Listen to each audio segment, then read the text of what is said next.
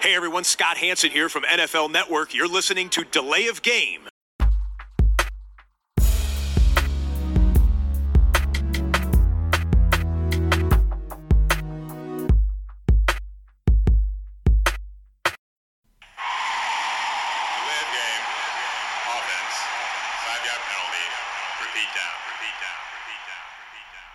Hallo und herzlich willkommen. Wir sind die Lay of Game, der Football Podcast und das ist Episode 191. Kurz vor Saisonstart. Ganz viel zu besprechen. Wird eine spaßige Ausgabe, glaube ich. Und spaßig, dafür steht auch heute der Christian. Hallo. Das weiß ich noch nicht. Mal gucken, Tobi. Hi, grüß dich. Ja, wie ist die Lage bei dir? Gut, ausgezeichnet. Ich bin gehypt. Ich bin irgendwie seit Mitte letzter Woche gehypt. Ich habe eine Ahnung, woran das liegt, aber ich bin wirklich gehypt. Ja, Hab Bock. Geht jetzt richtig los. Auch äh, Fantasy Football, die Drafts laufen jetzt so, ne? Gerade das Wochenende vor dem Saisonstart jetzt noch in der Woche Mhm. und ähm, da steigt natürlich auch die Vorfreude auf die Saison. Wir haben Bock und wir haben Bier. Was hast du denn? Ja. Ja, ich habe mal was ganz anderes. Hier habe ich beim Einkaufen zufällig gesehen. Und zwar nennt sich das hier Uwe, ein alkoholfreies Craft Beer. Und das ist hier äh, ein Summer Ale. Da steht tatsächlich Uwe drauf auf der Dose. Ja, Ja, sehr schön. so sieht's aus. Ähm, ich war heute auch mal wieder unterwegs, nach langer Zeit Biervorräte auffüllen und war im Holycraft natürlich. Ähm, soll schön grüßen vom Thorsten und der äh, Thorsten wird jetzt auch von uns gegrüßt, denn auch heute quasi extra gesponsert dieses Bier, was ich habe. Und zwar kommt es Ui. ähm, aus Mainz und äh, von Kühn, Kunz und Rosen und es heißt Pfeffer in der Gose. Ne? Also nicht Dose, auch wenn es eine Dose ist, sondern Gose ist ein saures Bier mit Pfeffernote. Wurde mir wärmstens Mm. ans Herz gelegt und ist vom Thorsten gesponsert. Herzlichen Dank an die Jungs vom Holycraft, Jungs und Mädels in dem Fall, muss man ja auch sagen. Und äh, die Chips, die ich noch dazu bekommen habe vom Thorsten, die knabber ich dann nach der Aufnahme, weil sonst sind das störende Nebengeräusche, während der Christian redet. Prost. Ja, du bist ja auch von den Sauren äh, zum Teil so ein bisschen äh, angetan. Ich vermeide die auch ein bisschen. Auch als wir letztens in der Bar waren, habe ich das ja vermieden. Ähm, ja, Ja, es ist, es ist ja auch nichts für den ganzen Abend. Ja, ebenso. Ja, Prost. Oh, mir gefällt's. Mir gefällt's sehr gut. Ist gar nicht so sauer. Ähm, wobei ja auch nicht jede Gose so richtig sauer ist. Und den Pfeffer schmerkt, merkt man schon. Äh, ich mochte auch von Welde, glaube ich, war es mal dieses Pfefferpilz sehr gerne. Ähm, ja, grundsätzlich sind diese Art Biere jetzt keine, die man den ganzen Abend trinkt. Ne? Also wenn du dich jetzt irgendwo mit Kumpels triffst und willst dir einen, in, ja, einen reinstellen, dann musst du vielleicht nach ein oder zwei davon auch mal wieder was anderes nehmen. Und wer noch nicht da war, Leute, Ja. geht hin. Holycraft. Ja, hier mein erster Eindruck gar nicht so schlecht äh, von dem Bier hier, muss ich sagen. Mhm. Hopfig, fruchtig. Ja. Ja, Hopfig, fruchtig wäre auch was für mich. Ja, ja. Lass über Football sprechen. Komm, machen wir.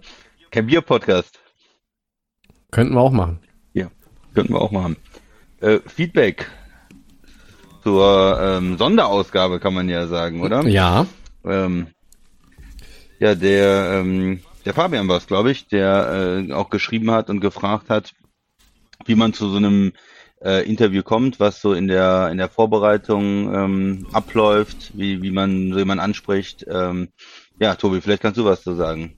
Mache ich sehr gerne und wir äh, freuen uns natürlich auch über das Feedback, was wir bekommen haben. Ähm, ich glaube, der Christian und ich hatten, hatten eine, eine Menge Spaß beim, äh, beim Podcasten letzte Woche, weil, also ich fand auch die Episode vorher schon gut, aber die mit, mit Scott ist natürlich steht so ein bisschen äh, über, über vielen Episoden der letzten Wochen und Monate, das kann man, glaube ich, sagen. Ja, wie kommt's dazu? Ähm, die Idee ist mir ja schon vor langer Zeit gekommen, dass man mal auch irgendwie einen aus dem vom NFL Network oder irgendwie ja mit Ligabezug aus irgendeinem Verein, aus irgendeinem Team irgendwie mal für den Podcast gewinnen kann. Nun sind meine Connections aber auch besser zum NFL Network als äh, dann in die diversen Clubs. Das kann man frank und frei so erzählen. Und ja, da habe ich dann mehrfach auch schon im, im Winter angefragt gehabt, ähm, ein, zwei, ein, zwei Mal, glaube ich, war es. Aber da passt es dann nicht. Gerade in der Super Bowl-Woche zum Beispiel äh, oder davor ist halt wahnsinnig viel los. Da hat jeder irgendwie Ja, Termine ohne klar. Ende und das ist alles sehr eng Tausend getaktet. Anfragen. Richtig, und die Anfragen gehen dann halt auch an äh, PR-Manager. Und ja, ich, da kann jetzt auch nicht jeder irgendwie äh, fragen. Also du musst halt entweder schon, muss dein Podcast äh, eine extreme Reichweite haben und oder du musst halt ein bisschen, ja, auch einfach da, da auf dem Schirm sein. Und ich habe jetzt natürlich durch meine äh, Besuche in den USA in den letzten Jahren da ein bisschen äh, Verbindung aufgebaut. Ich habe mich auch in den USA schon mal mit Scott Hansen unterhalten und ähm, klar, der erinnert sich jetzt nicht an jeden, mit dem er mal fünf Minuten geredet hat. Aber das ging jetzt über den Sommer nochmal Ja, schon mal besser als nicht. Richtig, ne? richtig. Das, über den Das Sommer wurde das nochmal intensiviert. Und äh, habe ich beim PR-Manager halt nochmal, bin ich vorstellig geworden, hat er gesagt, lass lieber mal sowas Richtung vor dem Saisonstart planen. Klar, das ist ja auch strategisch irgendwie dann clever, weil vor dem Saisonstart mehr Aufmerksamkeit und da sind die Leute auch schon wieder so im Football-Modus, jetzt irgendwo im Mai, Juni. Ähm, da ist zwar dann der Draft auch passiert und so, aber da ist eigentlich dann nicht groß, ja, hat nicht jeder irgendwie groß dann äh, vielleicht hierzulande auch den Football so auf dem Schirm wie jetzt wieder. Ähm, und ja, wir haben das Ganze um eine Woche versch verschieben müssen, weil wir ja da ta- tatsächlich nochmal ein technisches Problem auch hatten. Ähm, so geht das. Man kriegt dann äh, aber auch wirklich, dann kommen die, die Rückfragen und du musst halt auch sagen, was sind die Themen, äh, für wen wird das ausgespielt, über welche Kanäle.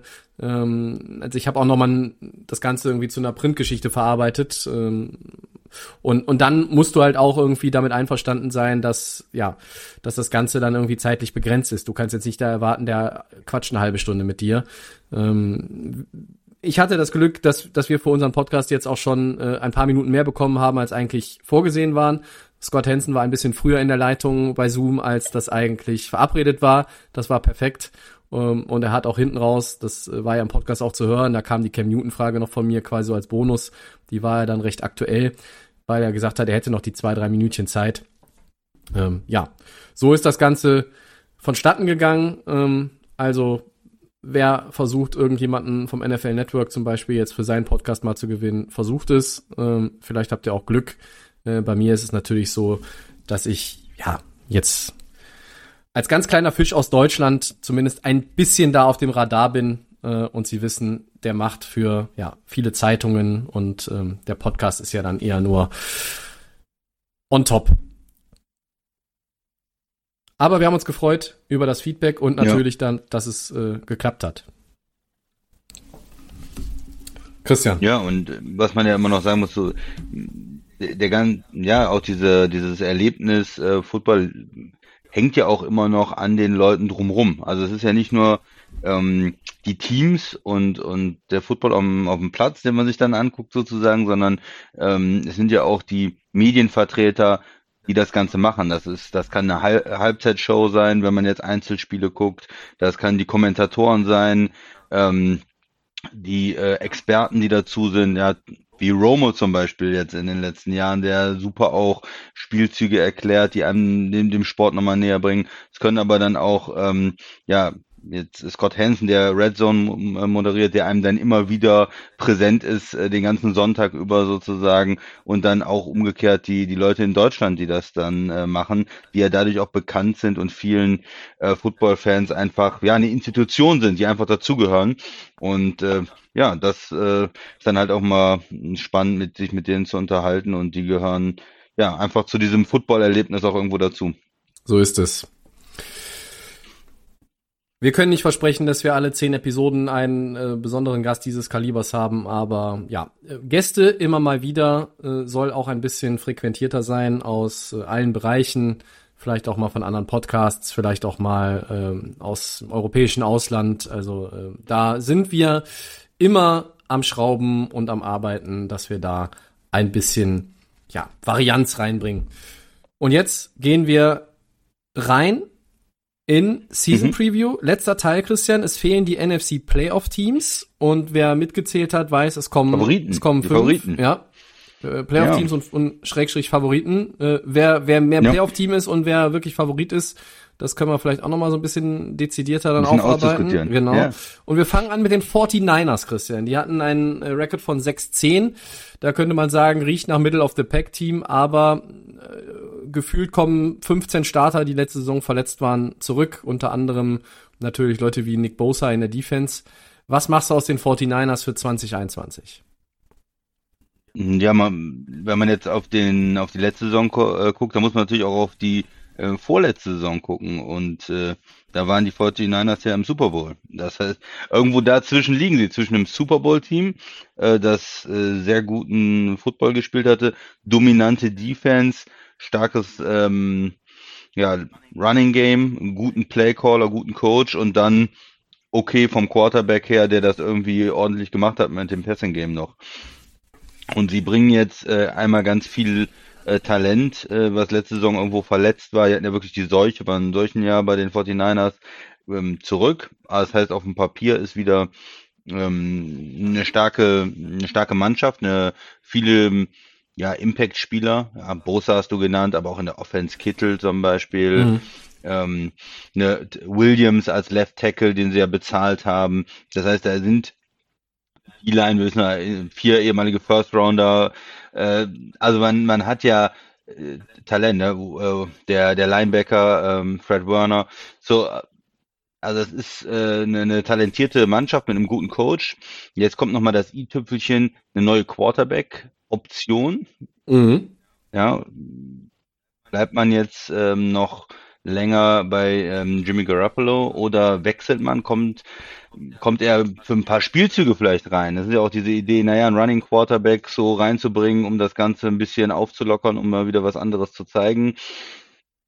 Das sind, das sind so die Fragen bei den 49ers, aber ich glaube, alle sagen, sie müssen irgendwo zwischen dieser solchen Saison letztes Jahr liegen und diesem Super Bowl-Einzug und viele mh, Prognosen und so würde ich das auch denken, ähm, ja, sehen sie in den Playoffs oder auf jeden Fall wesentlich verbessert zu letzter Saison und eigentlich ein Team, mit dem man rechnen muss, Tobi. Mit denen muss man rechnen. Ich rechne auch fest mit ihnen. Ich weiß noch nicht so genau, wo ich sie, wenn ich jetzt die Division komplett durchtippen müsste, wo ich sie hinsetze, auf eins, zwei oder drei. Aber bei den 49ers stellt sich erstmal auch die Frage in der Defense für mich, wie, wie funktionieren die Rückkehrer? Ist da ein bisschen, kommen, kommen die schnell wieder in Rhythmus? Ähm, da waren ja viele dabei, die wirklich lange ausgefallen sind und da ein, einfach so ein bisschen wieder auch an dieses Niveau sich selber zu gewöhnen, wenn es dann wirklich über die Preseason hinaus, auch, auch und über das Trainingscamp hinaus richtig harter Tackle-Football gespielt wird, wie geht das Ganze dann?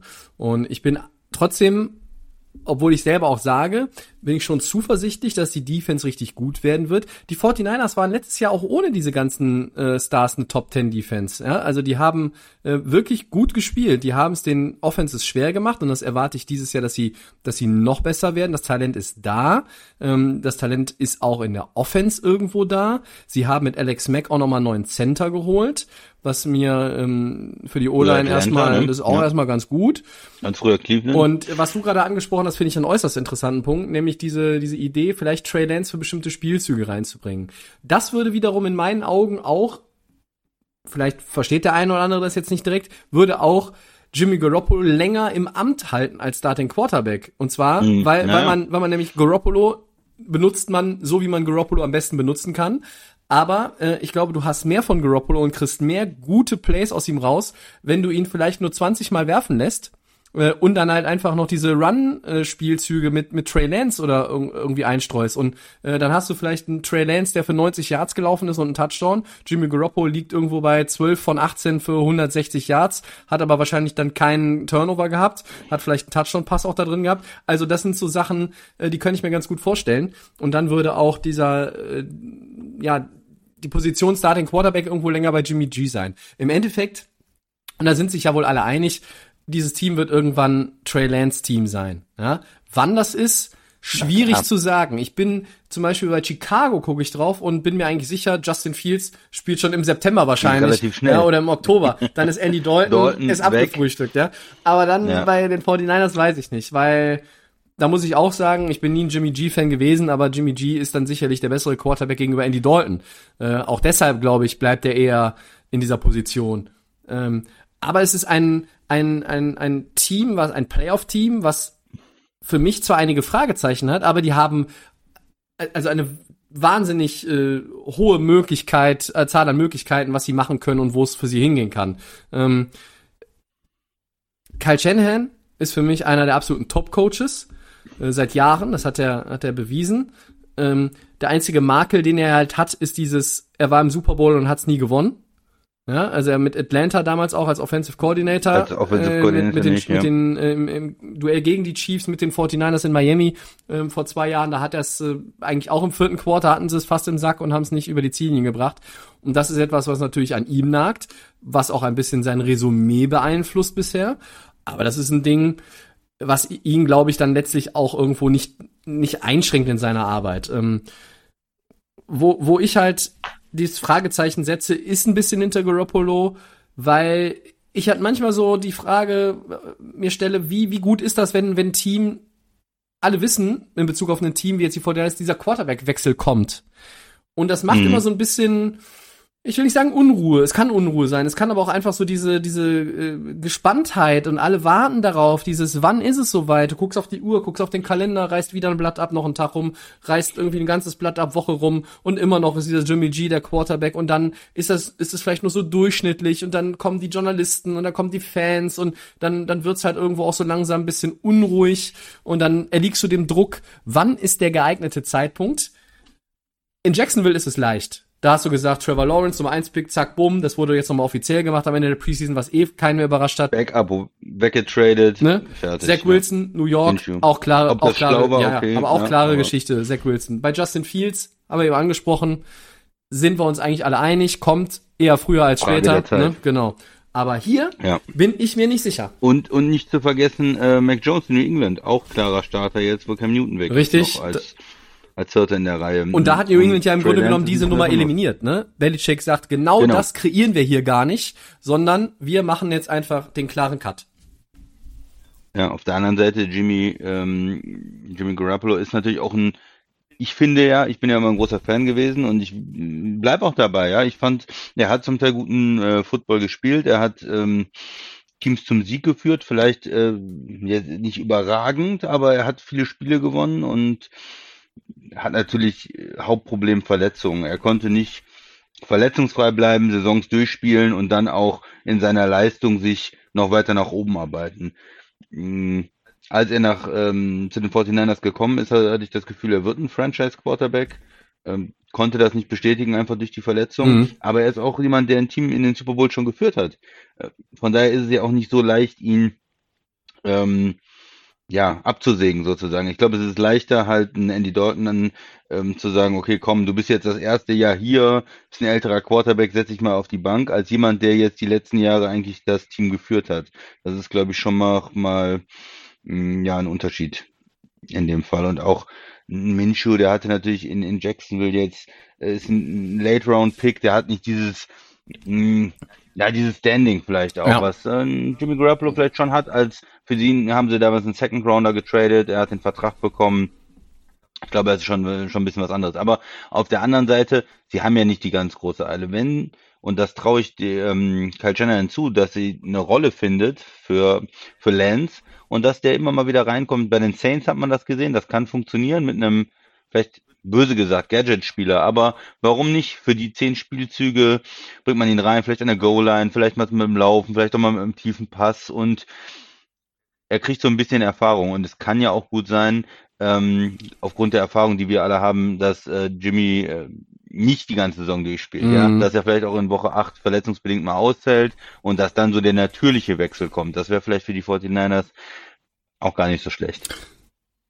Weil, ne, kannst dir vorstellen, so dass er, er spielt am Anfang, der Rookie kommt ein bisschen rein und irgendwann hat er eine, irgendwie eine leichte Verletzung und dann auf einmal ist äh, Trey Lance der Starter und dann gibt er den, diese Starterposition auch in der Saison nicht mehr ab. Mhm. Ähm, könnte ich mir ganz gut vorstellen. Nur die Offense hat immer so ein gewisses Niveau schon. Durch ein gutes Laufspiel, einen guten Coach, eine ordentliche O-Line, äh, die vor allem auf den Tackeln gut besetzt ist, äh, auf beiden Seiten, äh, Center, Veteran, da, da kann ja schon nicht mehr so viel anbrennen. Ja. Receiver, ordentlich, ähm, junge Spieler, schnelle Spieler, mit denen man was machen kann und natürlich ähm, ja, George Kittle, der super Tight End ist, ne, mit, mit Kelsey zusammen da so die, die Creme Top ist. zwei. Und er ist vor allen Dingen auch sehr, sehr guter ähm, Run-Blocker, wie, ähm, ja, wie Gronk früher eigentlich in seiner besten Zeit in beidem sehr, sehr gut. Also das heißt, da, da hast du auch Probleme, wenn du da einen kleinen Corner gegen ihn stellst oder sagst, hm, der ist so gefährlich und der ist so schnell, ja, dann wird er einfach im Laufspielzug dominiert, weggeschoben, äh, der, der lacht sich ja kaputt, wenn er einen auch mal zehn Jahre wegschiebt und äh, auf den drauf fällt. Das hat man ja, da gibt's ja auch diese, diese Videos. Also er hat auch richtig Spaß daran zu blocken. Ja. Das tut dem, dem Laufspiel äh, der 49ers natürlich auch sehr gut. Ja, und vielleicht noch, noch mal zur Defense. Also man hat immer noch äh, Armstead äh, in der Defense, äh, Kinlaw, der letztes Jahr Rookie war, First Round Pick, Bosa, ähm, die Ford ist noch da als Pass Rusher. Das heißt, wenn diese vier zusammen jetzt bei einer ähm, Situation Dritter und Zehn da drauf sind zusammen, dann ist das schon für, für Quarterback sehr unangenehm, weil ähm, ja, da sind mehrere von äh, im Eins gegen Eins dann. Und dann wird es für eine O-Line schon, schon schwierig. Das ist richtig. Und diese Defense hat auch letztlich keine richtig großen Schwächen in meinen Augen, ja. Also die Front dominiert. Nicht? Die, die, die ja, aber wenn die Secondary dann ja, vielleicht, oder? aber ich habe mir die, nochmal angeguckt. Ne? Also ich finde, Jason Hm. Verrett ist halt ein richtig guter Corner. Äh, auf der anderen Seite, ähm, sie haben jetzt Josh Norman noch mal reingebracht. Ich weiß nicht, was der noch im Tank hat. Ähm, da ist ansonsten noch ein Drittrunden-Pick. Corner, okay, aber insgesamt gesehen, ja, wenn Sherman ist nicht mehr du da. richtig, aber wenn du die Safeties dazu nimmst, ne, mit Jimmy Ward Ja. oder auch Jakiski Tart, also ich finde, das sind gute Safeties. Äh, und du hast auf Linebacker halt auch noch ein bisschen in der in der Breite noch was gemacht, dann, damit du halt ähm, auch hinter Fred Warner noch irgendwie Leute hast. Samson Ebukam war bei den Rams eigentlich jetzt auch kein allzu schlechter, also der ist in einer guten Defense kann der Mann glänzen und er hat in LA in einer guten Defense gespielt, jetzt spielt er in, in San Francisco in einer guten Defense. Also das hat schon alles Hand und Fuß und ich glaube, um nochmal auf die Lance-Nummer zurückzukommen, ich habe gerade nochmal geguckt, wann ist die Bye Week und ja, fünf Spiele, Detroit, Philadelphia, Green Bay, Seattle, Arizona. Bye Week ist Woche 6, Woche 7, Heimspiel gegen Indianapolis. Und ich lehne mich jetzt mal aus dem Fenster und sage Trey Lance, erster Start nach der Bye Week. Das haben wir auch schon gesehen in den letzten Jahren, dass dann, dass dann das als, ja. als Cut quasi genommen wurde und die Head Coach gesagt hat, hier wechseln wir. Ja, ein, ein Risiko vielleicht noch ein neuer Defensive Coordinator, ne? Ja, ähm, da hat man noch mal äh, was verändert. Als Defensive Coordinator jetzt äh, Demico Ryans, ehemaliger Spieler, äh, unter anderem, glaube ich, Ja, Houston, Houston. Houston Texans, ne? Ja, genau. Und ja, da habe ich ihn auf jeden Fall so in Erinnerung. ich bin, bin gespannt, was da, was da passiert. Klar, Robert Saleh ist nicht mehr da, ist äh, neuer Head Coach in New York Gut. bei den Jets. Vielleicht Genau. hat das auch einen Impact, Schon aber das Talent, das ist ja unbestritten da in der Defense und deshalb kann ich mir gar nicht vorstellen, dass diese Defense jetzt mit einem anderen Koordinator deutlich absackt, wenn dann im Gegenzug wieder die ganzen Leute nach Verletzungen zurückkommen. Das kann ich mir wirklich nicht, Ja. das sehe ich nicht. Ja, und deshalb für mich ein Team Playoffs, also generell die ähm, NFC West stark, glaube ich, wie letztes Jahr, aber vielleicht sogar noch noch stärker, noch schwieriger dieses Jahr. Arizona habe ich persönlich so ein bisschen äh, dahinter, deswegen hatten wir sie ja bei Middle of the Pack und dann ja, die 49ers eins von den Teams, die da mitspielen können, vielleicht um den Divisionssieg und ähm, damit dann auch in der in der NFC in den Playoffs ein bisschen äh, gefährlich sind. Man weiß halt, die waren schon mal im Super Bowl f- Mhm. vor, vor nicht allzu langer Zeit.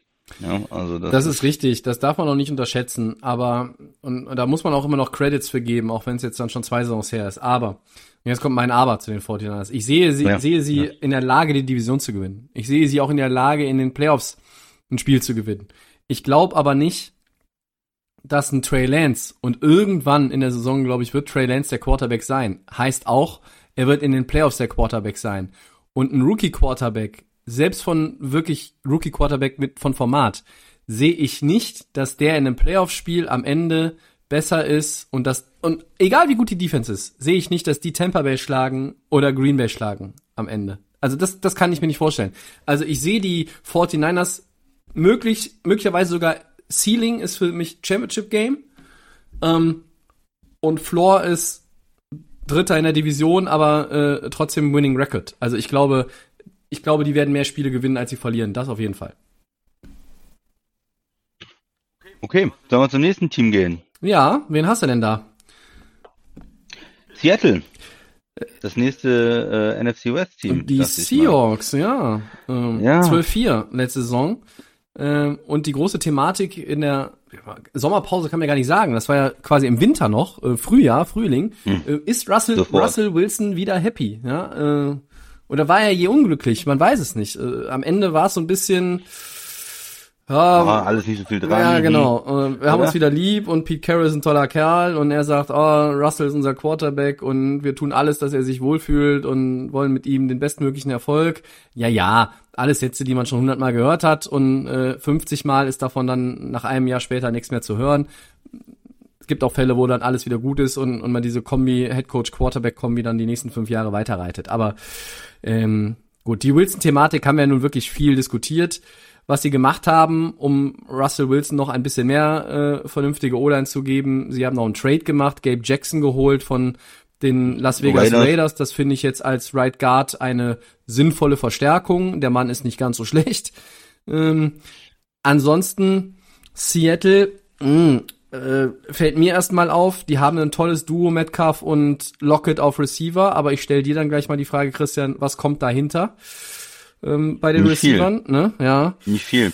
Also das ist ähm, ja da, top heavy da, ne? Also es sind einfach zwei super Receiver und vielleicht kann man diskutieren mit anderen, mit ähm, Julio Jones, äh, vielleicht äh, Tennessee oder mit, mit anderen Teams, wer hat das beste Receiver-Duo? Bei Dallas ist es vielleicht eher ein, ein Trio oder wir haben mit Minnesota gesprochen. Mhm. Ähm, aber Metcalf und Lockett sind, glaube ich, schon sehr weit oben dabei. Auf jeden Fall. Ja, aber danach kommt, wie du sagst, äh, nicht, nichts im Prinzip. Ja, dritter Receiver. Ähm, Freddie haben wir, glaub Swain, glaube ich, war es jetzt. Oder? auch drüber gesprochen. Was ist, was ist in Seattle dritter Receiver? Ähm, vierter Receiver. Was ist, wenn mal einer von den beiden ausfällt, auch ein Spiel? Dann, ja, ist das natürlich schon, schon ein bisschen schwieriger. Aber erstmal, du hast einen Top Quarterback mit Russell Wilson. Du hast zwei Top Receiver. Du hast äh, mit Chris Carson, finde ich, einen unterschätzten Running Back. Das ist ja erstmal schon mal was. Damit kann man schon mal was machen.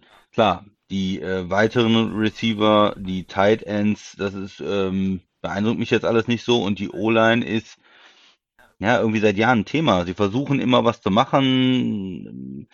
Mit Trade, sie hatten ja auch ähm, Brown von, von Houston damals mit einem Trade reingeholt, okay, Left Tackle und jetzt Gabe Jackson, aber die ganzen Spieler, die sie versucht haben, selbst zu draften oder zu entwickeln, da ist irgendwie nie was passiert. Ähm, und ähm, ja, es ist, denke ich, immer noch so, dass äh, Seattle keine, keine Top-O-Line hat und, und Fragezeichen in der O-Line hat. Und Mhm. Ähm, ich, das so zur Offense. Also auf der einen Seite ähm, Talent da und ich denke, es wird keine schlechte Offense sein mit Russell Wilson und den Receivern. Ja, auf der anderen Seite ist also die Frage, wie ist jetzt die, die Ausrichtung? Ist es wieder mehr Running, weil man auch ihn beschützen will und weil man ein bisschen gucken muss, auch mit der O-Line? Ist es, äh, hey, wir müssen diese Top-Receiver möglichst viel einsetzen und den Quarterback, wir müssen ihn kochen lassen, ja, den Chefkoch, äh, Russell Wilson, äh, wie in der ersten Hälfte der vergangenen Saison und auch wenn da mal Spiele bei sind mit, mit Turnovern, mit ähm, Interception. Ja, ich weiß nicht so genau. Ich bin gespannt, wie die äh, Offense sich jetzt aufstellt, was genau die Strategie ist. Das, das war ja auch mal so ein bisschen gegen äh, Pete Carroll oder die, die alten Seahawks, die ja mit der dominanten Defense gekommen sind und der ne und nicht in diese in diese Shootouts wollten eigentlich. Weiß nicht, wie, wie siehst du die Philosophie von den Seahawks äh, Offense? Ähm, das ist für mich noch ein Rätsel, ähm, weil, weil das halt in den letzten Jahren oft auch in der Saison für meinen, für meinen Geschmack so ein bisschen hin und her gegangen ist. Gut Also, ist, ne? man hat dann irgendwie Wilson viel machen lassen, dann haben sie in der letzten Saison plötzlich da wieder so zwei Gänge runtergeschaltet und ähm, ich gebe dir recht mit Carson, unterschätzter Mann. Er ist für mich kein, kein Top 5 Running Back, aber er ist ein, ein guter Nein. Running Back, der halt auch perfekt eigentlich zu den, Anfor zu den Anforderungsprofil der Seahawks passt. Wenn man eigentlich dann auch sagt, eigentlich müsste dieses Team Pass-First-Team sein und Wilson muss das Ding da irgendwie erstmal schaukeln. Als dritten Receiver, das vielleicht noch als Ergänzung, könnte ich mir vorstellen, sehen wir Dwayne Eskridge, das ist immerhin ein Second Rounder. Ähm, das vergisst man äh, vielleicht, da haben sie auch nochmal einen hohen Draftpick ja investiert. Ähm, das aber nur am Rande. Ja, wäre gut, wenn der mal zündet und wenn, wenn man dann sagt, okay, man hat jetzt wirklich auch einen dritten Mann. Metcalf ist ja, hat ja wunderbar als Zweitrunden-Pick äh, gezündet in 19. Von daher, gut, wenn er so einschlägt, dann äh, brauchen wir darüber nicht mehr zu reden. Aber im Moment ist es natürlich noch so ein bisschen unbeschriebenes Blatt. Ja, ne? total, klar. Zweitrunden-Pick.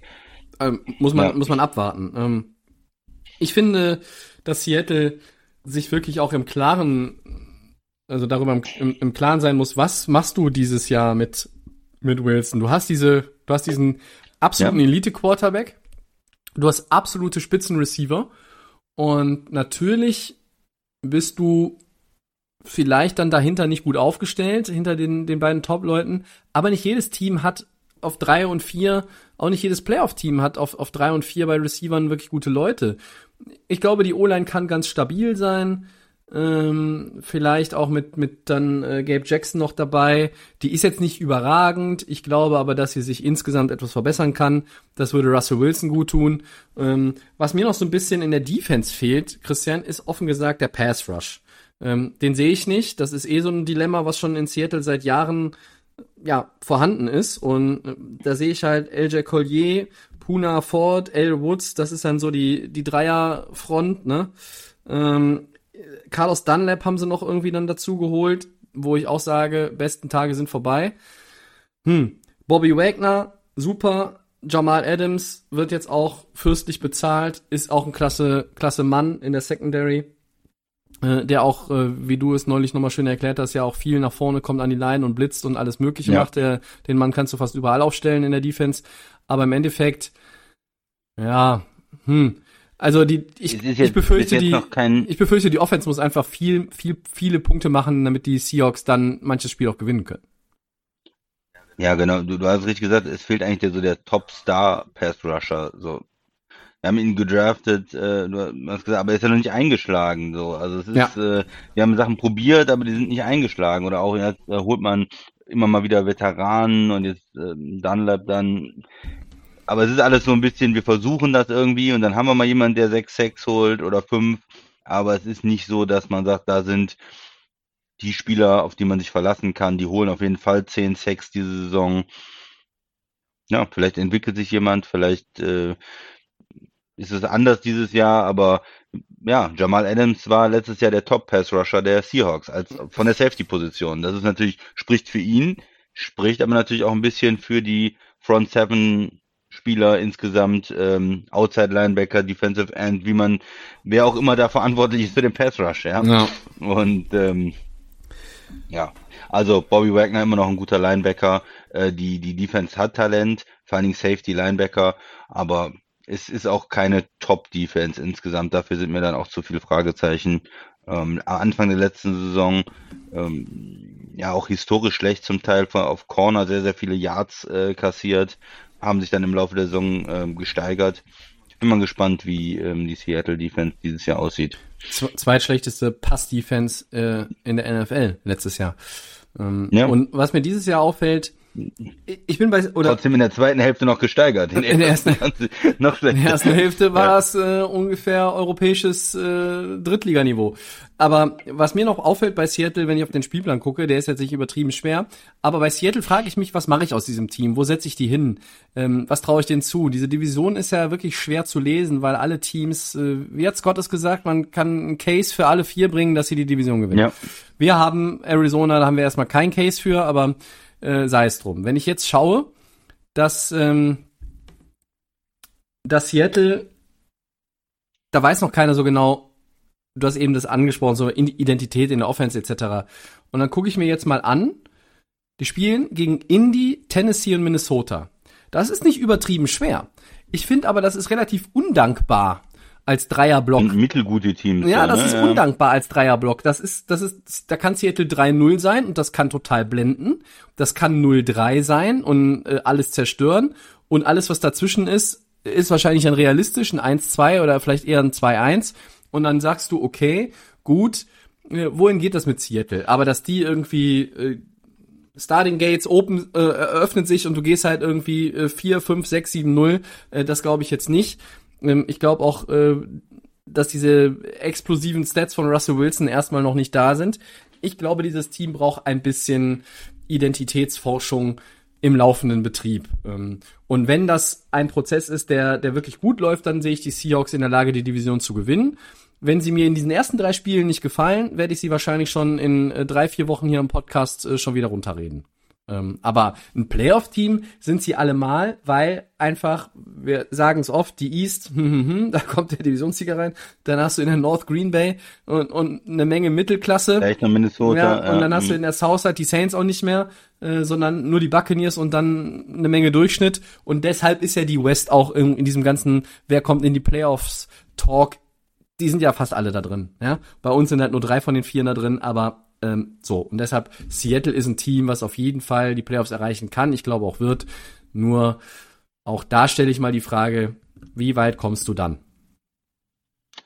Ja. Im Super Bowl sehe ich sie nicht. Ja, da muss, muss, müsste noch ein bisschen was passieren. Also mit dem neuen Offensive Coordinator, ähm, Brian Schottenheimer ist heraus.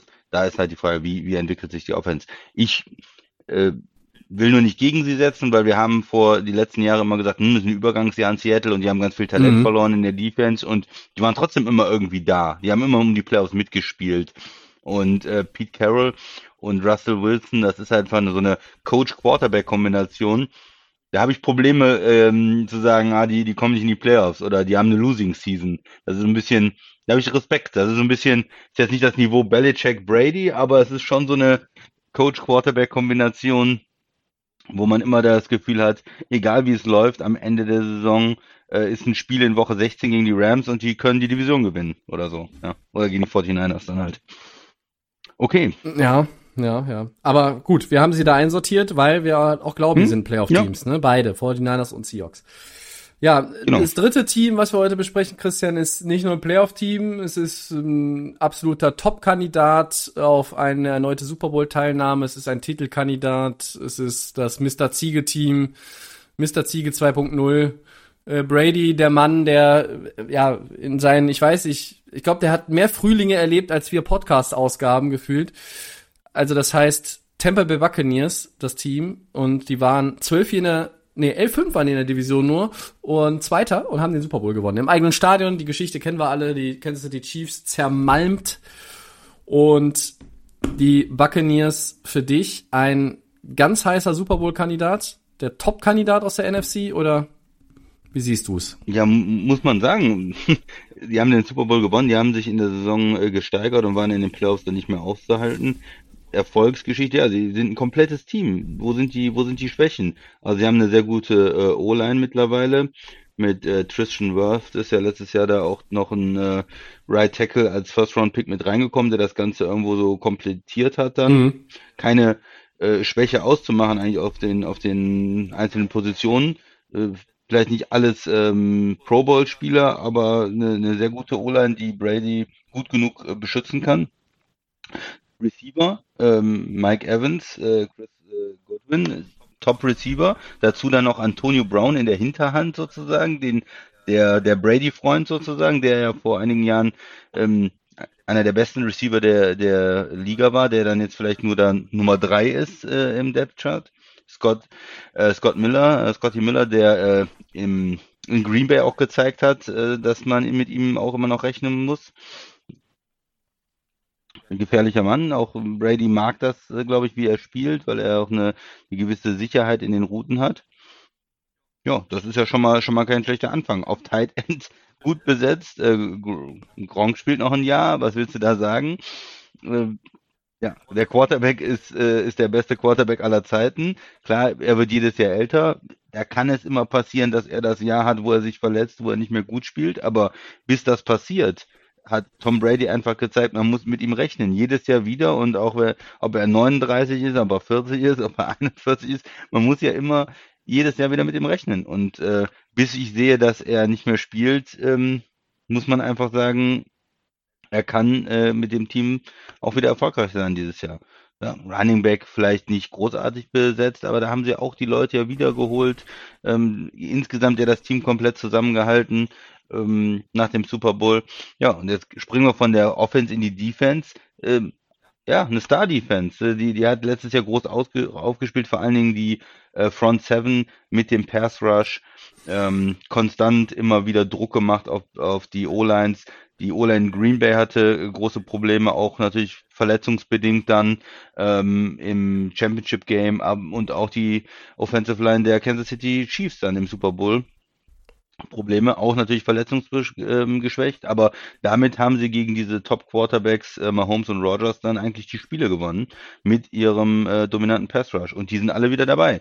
Ja, ähm, sowohl die Defensive Tackle als auch äh, Jason Pierre-Paul und äh, ja, wo ist da jetzt ähm, die Schwäche? Sie bringen noch einen First-Round-Pick mit rein für die Front Seven. Ähm, wir haben viel über die Linebacker äh, Devin White und, und äh, Lavonte Davis gesprochen, Top-Spieler. Und in der, in der, die Secondary, die junge Secondary ist ja auch besser geworden im letzten Jahr. Die haben richtig gut gespielt, selbstbewusst gespielt, wussten, wir müssen nur ein paar Sekunden eigentlich die Receiver halten, dann kommt auch unser Pass Rush ans Ziel und das, das hat ja wirklich gut zusammengepasst. Aggressiv äh, die Defense gewesen, die Corner und die Safety. Ähm, ja, Anton Winfield, äh, der, der sehr gut eingeschlagen ist, auch als äh, äh, Second Round Pick äh, ja. aus 2020, der auch auch ein Star in dieser Defense ist oder sich zudem immer mehr entwickelt. Auch ähm, hört man viel aus dem Training aus dem äh, Trainingcamp, dass er nochmal einen Sprung gemacht hat. Tobi, wo sind die Schwächen? der Buccaneers. Ich sehe sie nicht. Mm, ich ja, sehe ein starkes Team. Ich sehe auch ein starkes Team und erstmal, das erste, wenn ich über die Buccaneers heute rede, ist, eingespielter geht es kaum. Du kannst, du kannst nicht Champion werden und eigentlich alle Leute zurückbringen. Doch, du kannst es. Sie tun es. Ja, sie machen das und, und, und stehen eigentlich in allen Büchern, bei allen Buchmachern sind sie vorne. Und das ist ja auch, das hat nicht alleine damit zu tun. Natürlich hat es was damit zu tun, dass du Tom Brady hast, aber nicht alleine deswegen. Ja. Ähm, nee. ich, ich glaube, wenn du jetzt Brady, wenn Brady jetzt aufgehört hätte und du würdest jetzt einen, einen anderen erfahrenen Quarterback reinbringen, der nicht die Klasse von Brady hat, müsstest du trotzdem Tampa Bay aufgrund der Gesamtsituation dieser Mannschaft, dieser der Starter, auch die Tiefe, die sie haben, ähm, müsstest du sie ganz vorne äh, einsortieren. Die die die Troika auf Tight End, das ist ja ein Wahnsinn. O.J. Howard, Cameron Braid und Rob Gronkowski, das haben andere nicht an Qualität auf drei Receiver-Positionen, ja, äh, in der Liga. Und Tampa Bay ist ein, ein, ein, ein absoluter Top-Favorit, mit denen muss man rechnen. Wer die in den Super Bowl tippt, der hat berechtigte Hoffnung, dass er seine Wette gewinnt. Das ist jetzt nicht der sexy Pick oder oder oder oder nicht der extravagante Pick, wo man jetzt sagt, oh, hm, das ist mal aber was anderes. Aber warum auch? Muss man ja nicht. Tampa Bay hat Tom, Bay, Tom Brady. Tom Brady hat immer noch Bock. Ich sage äh, jetzt schon wieder seit Wochen und Monaten, irgendwann wird Time gewinnen. Also Tom Brady hat alle Gegner geschlagen. Und er hat, liegt auch gegen im Tom vs. Time immer noch vorne. Aber irgendwann überholt Time Tom Brady, weil das ist einfach ein, das ist ein Naturgesetz. Wenn das nicht der Fall sein sollte in den nächsten fünf Jahren, dann ist dieser Mensch kein Mensch, sondern ein Roboter. Ja. Und das heißt, ja. irgendwann kommt dieser Punkt, und du hast es eben auch so ein bisschen angedeutet, dass er diese Saison kommt, Ja, ich rede schon wieder seit Monaten davon, aber je, je näher die Saison jetzt äh, gekommen ist, desto mehr zweifle ich wieder an meiner eigenen äh, bescheidenen und äh, über diesen Podcast hinaus äh, kaum existenten Expertise, weil wenn ich gegen Tom Brady setze, bin ich halt die letzten 22 Jahre häufiger auf die Fresse gefallen äh, als ein Zweijähriger, der gerade versucht, irgendwie das erste Mal Fahrrad zu fahren. So. Und da muss ich sagen, was soll ich gegen Tampa Bay irgendwie hier vorbringen? Ich sehe wie du grundsätzlich keine Schwächen, Christian ich versuche es trotzdem in äh, kurz 90 Sekunden irgendwie zu skizzieren. Ich frage mich erstmal, kann diese Secondary an 2020 anknüpfen?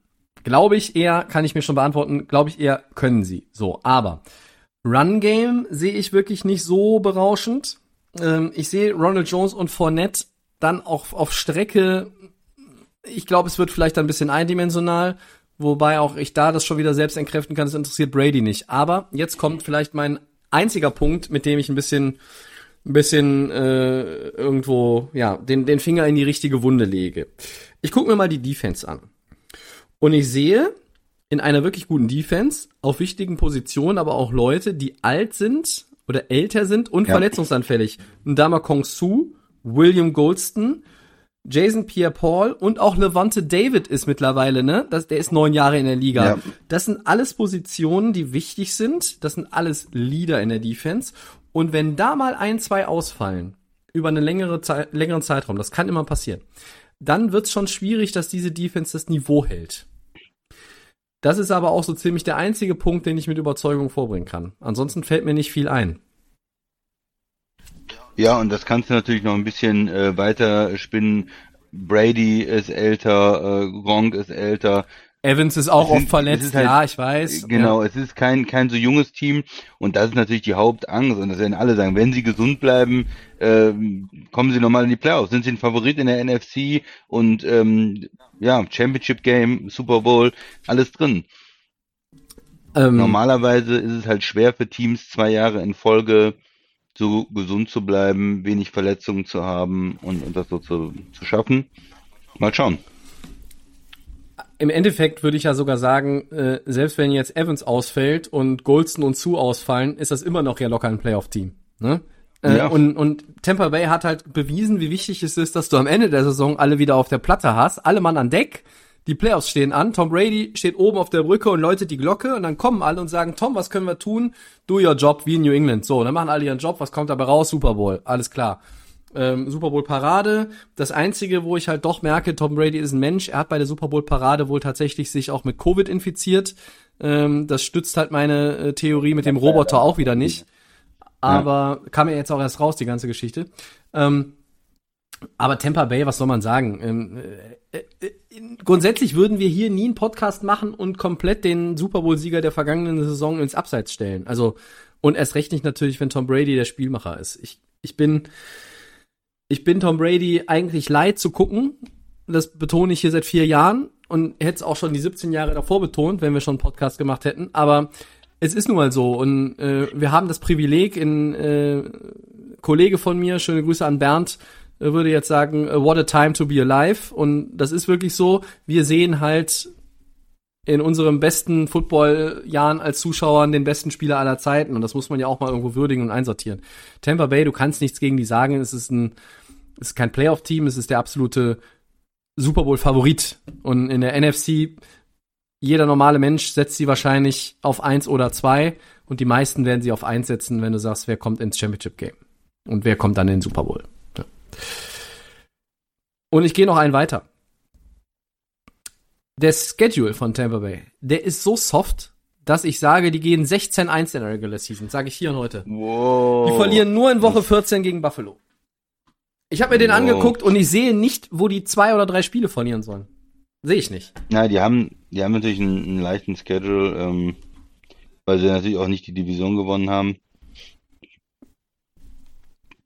Ja, aber ich, ja, Ich sag, weiß ich sag das jetzt nur mit dem Ob sie 16, so mit den gut gehen? 16-1, damit sie halt nicht 16-1 werden. Ne? Prognosen dieser Art von mir gehen ja immer hops. Das ist immer ein Fall für die Tonne. Aber ich glaube, ich hätte nur, ja, ja, ich hätte nur einen Punkt. Ich glaube, wir hatten mal gesagt, Tom Brady zur 200. 200. Folge 500. bei uns im 500. Podcast. 500. Also war das in der 500. 500. Okay. Das heißt, wir, Weil ich dachte, äh, ja, haben noch ein bisschen Zeit, weil jetzt hätte er auch gar keine Zeit für uns. das er ist ja richtig. spielen. nee, nee, nee, wir haben gesagt 500, wenn wir so Ähm, lange machen. 500. Ja, ja, okay. Ja. Aber Okay. ich, ich meine Ja. auch im Ohr zu haben, dass der Max äh, da ein bisschen beim äh, Einfädeln helfen will. Also da brauchen wir eine Taskforce. Ähm, da ist Scott Hansen, da kriegen wir Scott Hansen eher jede Woche als Tom Brady für fünf Minuten. Aber bis zur 500. Folge kriegen wir das irgendwie hin. Und vielleicht spielt er dann noch. Ich muss mal ausrechnen, ob die in der Offseason wäre. Dann wäre die Chance größer. Ja. Ja, genau. Ich dachte, wir gehen jetzt zum, zum nächsten Team, weil Tampa haben wir, glaube ich, jetzt genug Genau. äh, uns mit beschäftigt. Zwei Teams haben wir Ja, noch. Tobi. unsere beiden Teams. Die Rams. Ja, die haben uns aufgehoben, unsere beiden Teams zum Schluss, die Rams und die Packers. Fangen wir mit den Rams an, weil sie den schlechteren Rekord hatten, die waren 10-6. Erzähle ich ein bisschen was über die Rams. Ich fange mal mit dem an, wo ich so ein paar Fragezeichen hin hintersetze. Ähm, Raheem Morris ist der neue Defensive Coordinator, Brandon Staley ist weg, der ist jetzt Head Coach ähm, bei den Chargers. Kann Morris aus einer Defense, die sich personell auch ein bisschen verändert hat, wieder so eine super Defense bauen? Die Rams werden eine Top 10 Defense. Sind sie wieder eine Top 3 Defense? Hm, weiß ich noch nicht. Ähm, aber du kannst natürlich trotz einiger Abgänge sagen, die wichtigsten Leute sind weiterhin da. Du hast Aaron Donald. Wenn du Aaron Donald hast, hast du eine gute Defense. Das ist äh, klingt ein bisschen Ja, und du hast Ramsey dazu. klingt, und Ramsey dazu. Das klingt banal und äh, so ein bisschen bisschen vereinfacht, aber es ist so. Ähm, ich bin eigentlich ganz optimistisch, was meine Rams anbelangt, ähm, auch wenn sie mal wieder Draftkapital der nächsten, weiß ich nicht wie vielen Jahre weggehauen haben und sie haben, ähm, wie gesagt, in der Free Agency auch aufgrund von Salary Cap Problemen dann auch Leute ja gehen lassen müssen. Ähm, aber es gibt jetzt ein Up Upgrade auf Quarterback. Du hast Matthew Stafford geholt und Jared Goff abgegeben. Äh, wenn das kein Upgrade ist, dann weiß ich es auch nicht. Was in der Vorbereitung jetzt die letzten Wochen und Monate natürlich schmerzt, ist, auch wenn dein Quarterback gut ist und du viel passen kannst, Cam Akers als Running Back, als Featured Back in seinem zweiten Jahr, der fällt komplett aus. Das tut richtig weh. Daryl Henderson ist nicht der Typ Featured Back, haben wir schon mal drüber gesprochen ähm, vor ein paar Episoden. Äh, war ja auch zuletzt angeschlagen, holt Sonny Michel rein, hast noch ein paar jüngere Spieler in der Hinterhand. Running Back Position, weiß ich nicht, ist nicht berauschend. Ähm, aber du hast halt, wie gesagt, jetzt einfach da äh, ein Upgrade auf Quarterback. Du hast einen gute Wide Receiver. Die O-Line mm, ist besser geworden in 2020, als sie 2019 war. Die ist nicht, ist nicht überragend. Ich würde sie auch nicht zu den besten O-Lines der NFC zählen, aber damit kannst du, glaube ich, arbeiten. Und wie alt ist der Left Tackle jetzt? Ja, der ist, äh, ich glaube, äh, 64 oder nee, Gut oder oder ja. war das sein sein Jahrgang? Aber Nee, aber 40 ist er schon, 39, 40 ist er. Ja, das ist natürlich schon eine schon eine Problematik. Ähm, es wird auch jetzt wirklich sein letztes Jahr und ich könnte mir auch vorstellen, dass da irgendwann in der Saison schon ein Wechsel Wechsel ist, wenn er irgendwann auch physisch dann nicht mehr den Anforderungen ähm, Wird dieses Jahr noch 40. ja, in LA glaubt man, dass er das Jahr noch spielen kann. Whitworth traut sich das zu. Er ist, hat in den letzten Jahren bewiesen, wie wichtig er ist, auch mit, mit Ende 30 schon. Ist immer noch gut. er ist ja. immer noch gut. Sagen wir mal, das steht auf der Agenda für die nächste Offseason. Ganz dringend. Und da wirst du intern, glaube ich, keinen haben im aktuellen Roster, den du da hinschieben kannst äh, für nächstes Jahr. Da musst du dir was anderes ausdenken. Äh, da wäre ein First-Round-Pick gut, aber hast ja keinen. So. Ähm, dann gucke ich mal aufs, Start, aufs Startprogramm äh, und sage Chicago, Indy, Tampa Bay, Arizona, Seattle. Bin ich wieder bei dem Stichwort wie eben, ist undankbar. Ist nicht so super geil. Rams haben generell einen Schedule, der unter den zehn schwersten ist. Da wird sich schon so ein bisschen zeigen, wohin es geht. Ich glaube, wir zählen sie zurecht zu den Playoff-Teams und es ist so, ein, so ähnlich wie bei den 49ers. Ich traue ihnen irgendwas zu von Platz 3 mit einem Winning-Record, der 9-8 heißt, bis zu Division gewinnen und vielleicht sogar, hm, vielleicht sogar der Nummer 3 Seed dann zu sein auch, ne? Was heißt vielleicht sogar? Da ist ja die East, auf jeden Fall bist du der Nummer 3 Seed dann. Ähm, aber wie weit geht's in den Playoffs? Ähm, viele trauen den Rams mehr zu als zum Beispiel den 49ers oder gerade auch den Seahawks. Ich tue mich nur ein bisschen schwer. Ähm, ja, aber du hast die Playmaker, du hast gute Receiver mit Cup, mit Woods, du hast Tutu Atwell als Receiver noch dazu äh, gepackt. Ben Jefferson soll eine prominentere Rolle einnehmen, der äh, Draft-Pick vom von der letzten Saison. Also das sieht alles erstmal ganz gut aus und äh, mit den Rams ist zu rechnen. Mm, Wie weit im Januar noch mit denen zu rechnen ist, darüber reden wir vielleicht gleich. Erstmal möchte ich den Christian hören. Wir kommen ja, sind ja in der Kategorie auch der Teams äh, Super Bowl or Bust irgendwo. Ne? Mhm. Weil bei den Rams ist ja seit einigen Jahren auch, man gibt First Round Picks ab, man holt Veteranen, man versucht alles. Man hat versucht mit diesem, ja, mit diesem, mit diesem Quarterback Goff da Mit irgendwie diesem äh, sogenannten Quarterback. Quarterback äh, das Maximale rauszuholen. Sie waren im Super Bowl, hätten es fast geschafft. Und sie haben ja immer weitergemacht. Sie haben nicht gesagt, wir machen jetzt einen Schritt zurück, sondern bam, Draftpicks abgeben, Spieler, Verträge. Wir versuchen alles irgendwie. Und jetzt nochmal der Wechsel auf Quarterback. Und das heißt, du bleibst ja jetzt irgendwie auch all in, weil Matthew Stafford, der ist ja, der ist ja nicht ein Quarterback für die nächsten zehn Jahre oder der will ja jetzt auch nicht sagen, ja, ich guck mal und äh, ich freue mich mal, wenn ich in die Playoffs komme, sondern der will ja jetzt nochmal zeigen, hey, ich war die ganze Zeit in Detroit verschenkt, ne, mit einem guten Coach und einem guten Team kann ich in den Super Bowl. Also von daher sind die Erwartungen und, und die Idee in, in, in Los Angeles bei den Rams schon, ja, nur Playoffs und dann erste Runde raus, wie jetzt letztes Jahr gegen, äh, gegen Green Bay, oder das war zweite Runde, glaube ich. Mhm. Zweite Runde, die haben in, in Seattle ein Spiel gewonnen. Aber bist du dann damit zufrieden, wenn du dann mit Matthew Stafford dasselbe Ergebnis hast wie mit Goff ein Jahr vorher? Eigentlich nicht. Also von daher, ich glaube, mindestens ein, ähm, ein Championship Game ist eigentlich schon das, was die, wo die, wo die Rams hinwollen, was ja auch irgendwo ihr Anspruch ist, weil wenn du diese ganzen Moves machst und, und deine First Round Pick immer abgibst, dann ja, muss es sich ja auch irgendwie auszahlen. Also ähm, ein Team wie die 49ers, die können natürlich nach einer Saison nochmal sagen, na, wir haben jetzt einen Rookie-Quarterback, wir wechseln hier, der sah zumindest gut aus, für den haben wir auch äh, äh, Draft-Picks abgegeben und alles, aber das ist die Zukunft. Und äh, die Teams in der AFC, da hat man auch Teams wie, wie, wie Buffalo, Kansas City, die haben diese jungen Quarterbacks langfristig verpflichtet, die können immer auch sagen, okay, lief nicht je, dieses Jahr, aber Zukunft.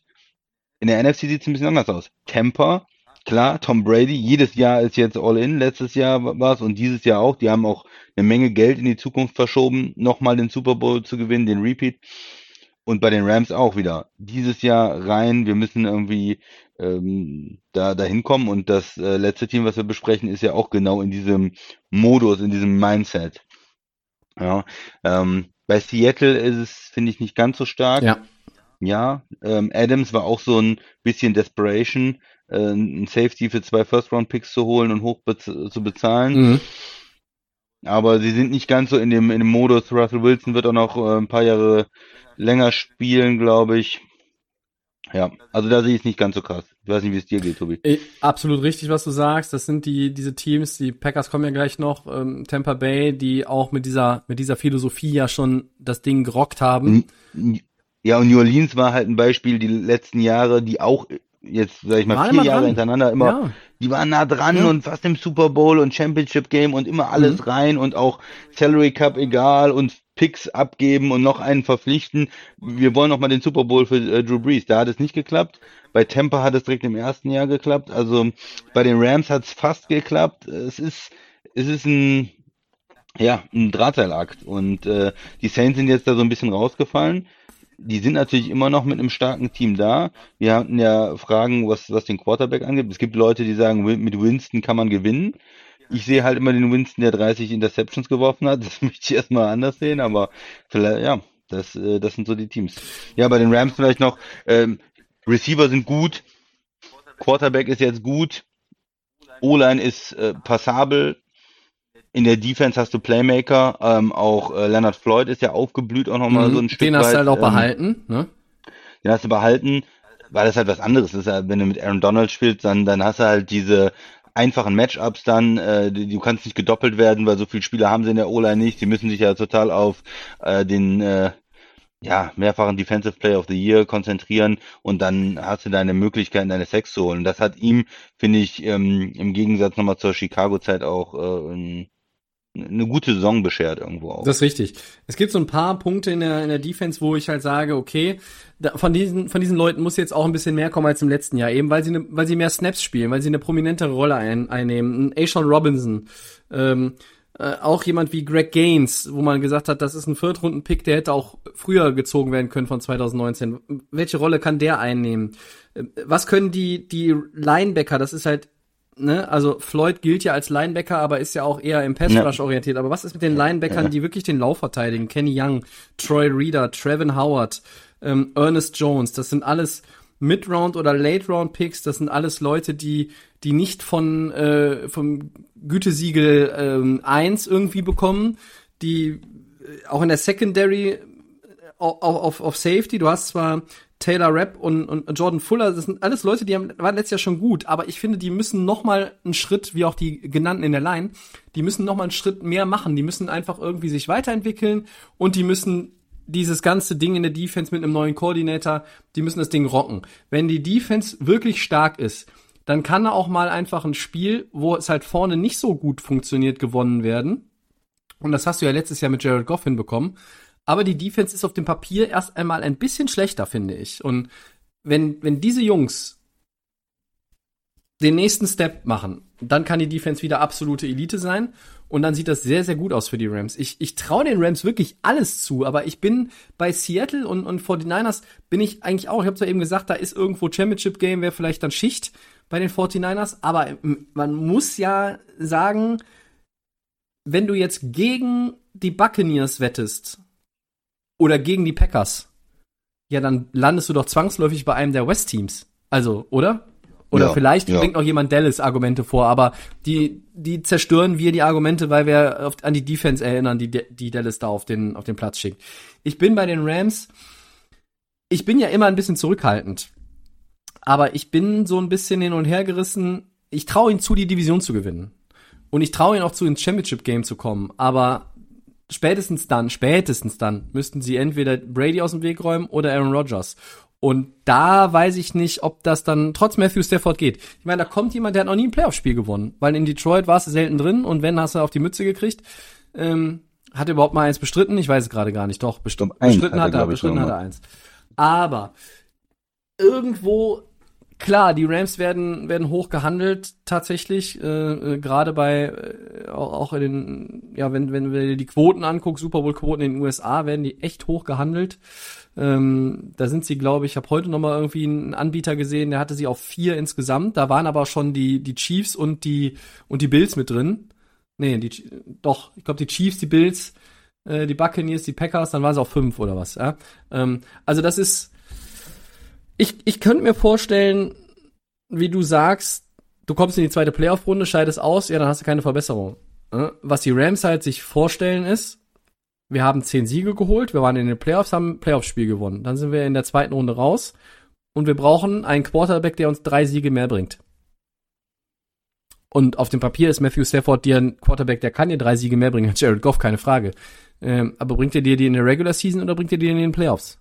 Wenn er dir drei Siege in den Playoffs mehr bringt, ja, dann hast du das Ding gewonnen. Glückwunsch. Aber die Rams jetzt hier ganz objektiv in einem objektiven Segment zum Super Bowl äh, Mitfavoriten oder Kandidaten zu erklären, fehlt mir noch ein bisschen die Fantasie. Die fehlte mir vor drei Jahren auch und dann waren sie im Super Bowl, aber ne, Wiederholung erwünscht. Ja, kommt natürlich auch drauf, ein bisschen drauf an, ähm, wie er einschlägt dann. Äh, also Messi Stafford, wie er einschlägt, äh, wie er die Offense führt und wie groß das Upgrade wirklich ist dann. Ne? Also Playoffs denke ich auch ja, Super Bowl glaube ich eher nicht. Wie sieht's ja mit dem nächsten Team aus, Christian?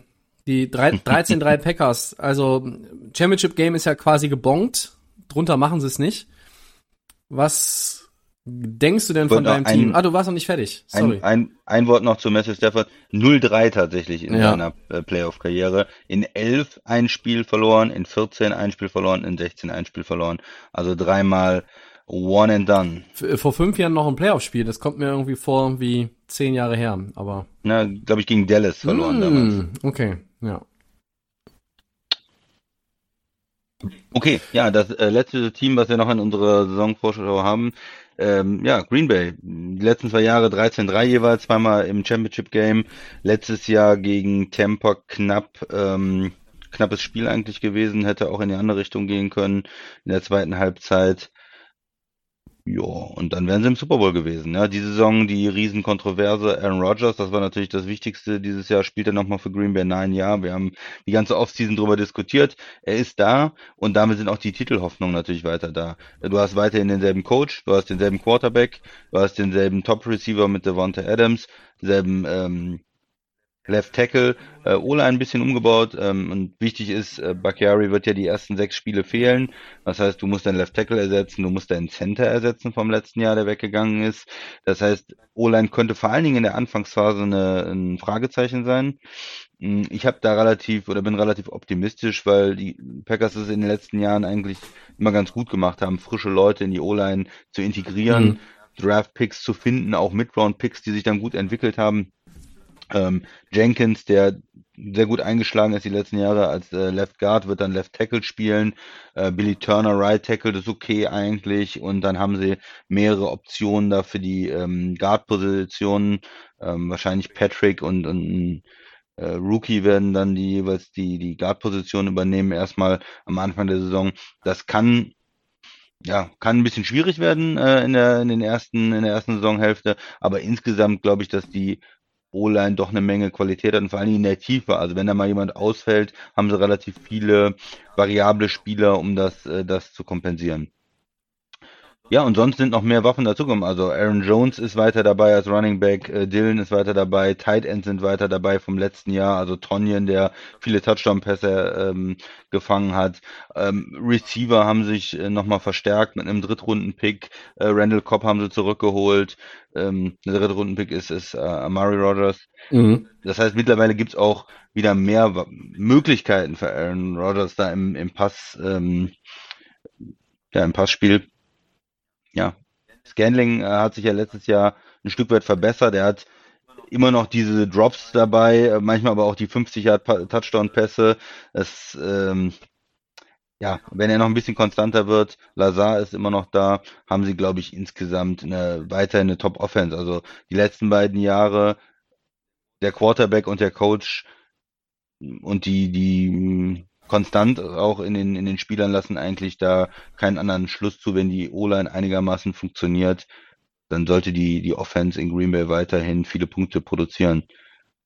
Wie Tampa, wie Kansas City, wie Buffalo. Ja. Ähm, letztes Jahr waren sie ja sehr, sehr erfolgreich und vielleicht nicht ganz, aber eine Top 5 Offense steht ja erstmal auf dem Papier, Tobi, oder siehst du es anders? Nee, absolut. Ist eine absolut richtig gute Offense, Top 5. Ich denke, diese Rogers-Sage hat keine großen Nachwirkungen mehr. Wenn die Saison losgeht, sind alle im, im Football-Modus, Spielmodus. Das ganze Palaver ist, ist dann vorbei. Ähm, du siehst die O-Line durchaus positiv. Ich frage mich noch so ein bisschen, ob der Bakhtiari-Ausfall dann am Anfang der Saison, ob der, ob der nicht doch irgendwie mehr Trouble bedeutet, der sich dann auch irgendwo statistisch niederschlägt und nicht nur in den Statistiken, wie oft muss Rogers zu Boden oder wie, wie oft muss er under pressure irgendwie den Ball loswerden, sondern auch vielleicht, dass mal hier und da ein Turnover mehr kommt. Das ist eh ein Thema. Die Packers, eines der besten Teams der letzten Jahre, wenn es darum geht, äh, Turnover zu vermeiden. Ich glaube, letztes Jahr nur Ja. fünf Interceptions, Nummer eins der Liga oder irgendwie so.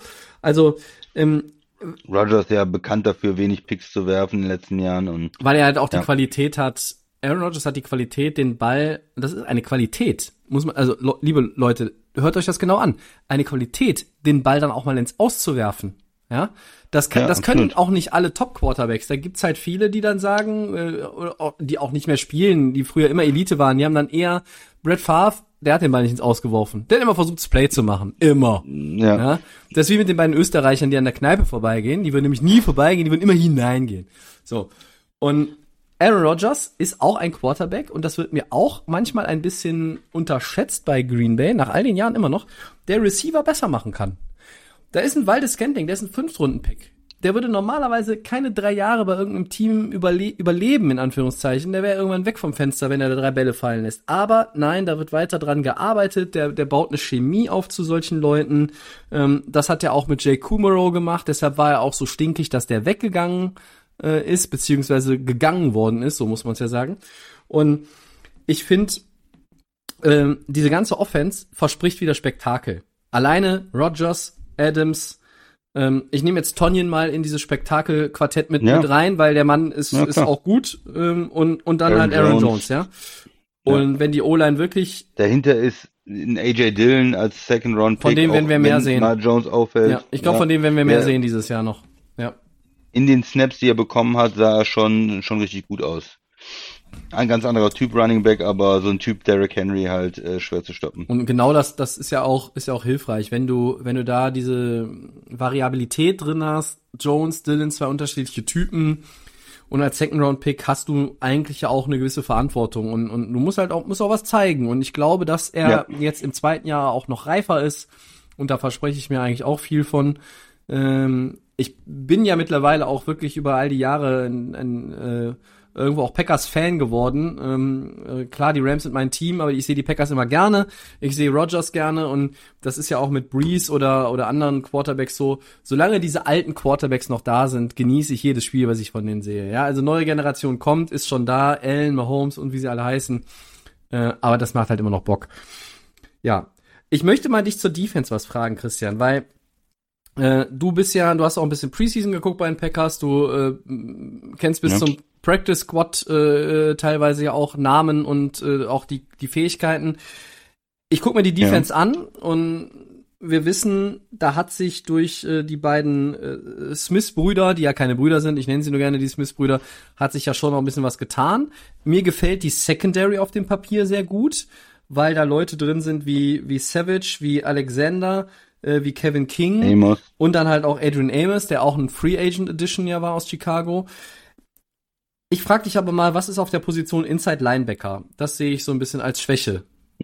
Würdest du mir Ja, da widersprechen?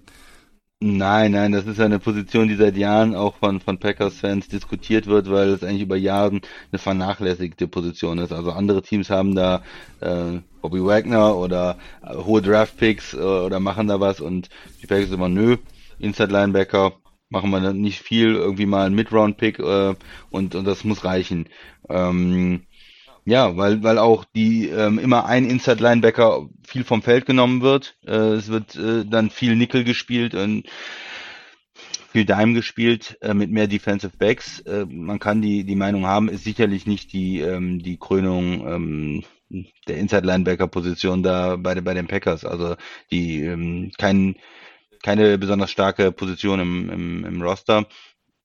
Wenn man jetzt die Defense sich anguckt, du sagst, die Secondary gefällt dir gut. Kevin King ist natürlich so ein Spieler, der auch polarisiert. Äh, Im Championship Game gegen Tampa extrem schlecht aussah, wo Mhm. eigentlich alle sagen, wie kann man den noch mal ein Jahr verpflichten, auch wenn er jetzt nicht so besonders teuer war.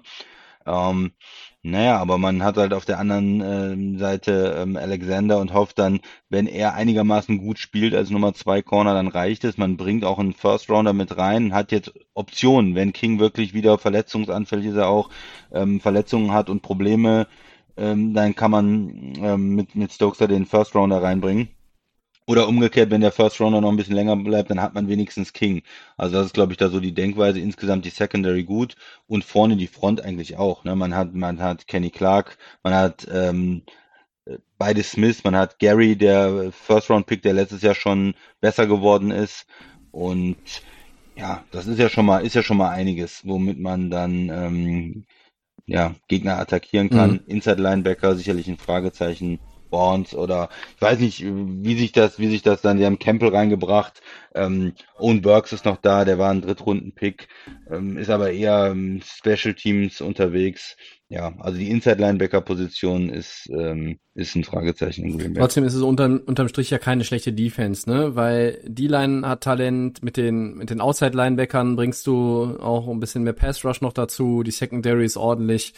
Äh, Special Teams ist jetzt auch nicht das absolut äh, größte Problem.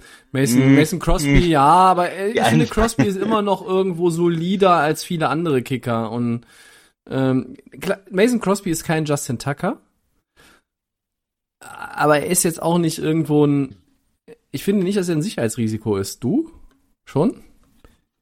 Nein, ähm, Crosby ist, glaube ich, nicht so das Problem. Der war eigentlich die letzten Jahre gut. Aber insgesamt Special Teams war halt total schlecht. Also alles, was ähm, Returns angeht, aber auch gegnerische Returns vermeiden. Da waren die, die Packers richtig schlecht in den letzten Okay. Jahren. Und das sah in der Preseason auch wieder schlecht aus. Und sie haben den Panther gewechselt. Sie haben ja ähm, den ehemaligen Rams Panther, äh, Panther noch geholt. Ähm, also, Also nicht der- Johnny der Hacker, sondern Cory Nee, Bochokes. genau, ja. Genau, der war vorher auch in, bei den Bills, ähm, hat da gegen Hacker, der noch weiterspielen will, dann das Nachsehen, aber ist auf jeden Fall ähm, ein Upgrade, denke ich mal. Also sie versuchen gerade Special Teams auch nochmal ein bisschen solider aufzustellen. Nicht, nicht wegen Kicking, nicht wegen Crosby, aber so alles drumrum Okay. war halt äh, schwach. ja. Aber ich glaube, mit Mhm. äh, dem Kollegen jetzt, den sie von den Rams ge geholt haben, noch ähm, danach den Roster-Cuts, das ist schon ein Upgrade, eine Verbesserung. Ja, ähm, jetzt müssen wir vielleicht nochmal das so abschließend einsortieren, weil vielleicht die Frage, wir greifen der Frage einfach vor, Christian, wir, sind da schneller. 49ers, Seahawks, Rams, da möchte ich, aber ich meine, Packers sind ein Divisionssieger, die Buccaneers sind für uns ein Divisionssieger, die, die East, äh, wir werden ja nicht müde, Späße über die East zu machen, lassen wir außen vor. Wer gewinnt denn die West? Hast du einen Tipp? Die West gewinnen die 49ers. Okay, ich sag, die Rams gewinnen die West. Ich weiß noch nicht wie und mit welchem Re Record. Vielleicht, vielleicht gewinnen sie die West auch mit 10-7 dies, die Saison. Wenn die sich alle gegenseitig die, die Wins and Losses da um die Ohren hauen in den Divisionsmatchups. Ja. Am, am Ende könnten in der Division doch alle 3-3 sein, was die Divisionsspiele an, anbelangt, oder? Sehe ich das falsch? Nee, doch, das müsste hinhauen. Ja. Okay, ähm, dann haben wir sehr, sehr lange unseren letzten Teil, aber das war ja auch klar, das wisst ihr. Wir reden über Packers und Rams, da müssen der Christian und ich etwas weiter ausholen und etwas mehr ins Detail gehen. Das haben wir getan. Das war der letzte Teil unserer Season Preview. Und jetzt kommen wir zum eigentlichen Highlight unserer heutigen Ausgabe.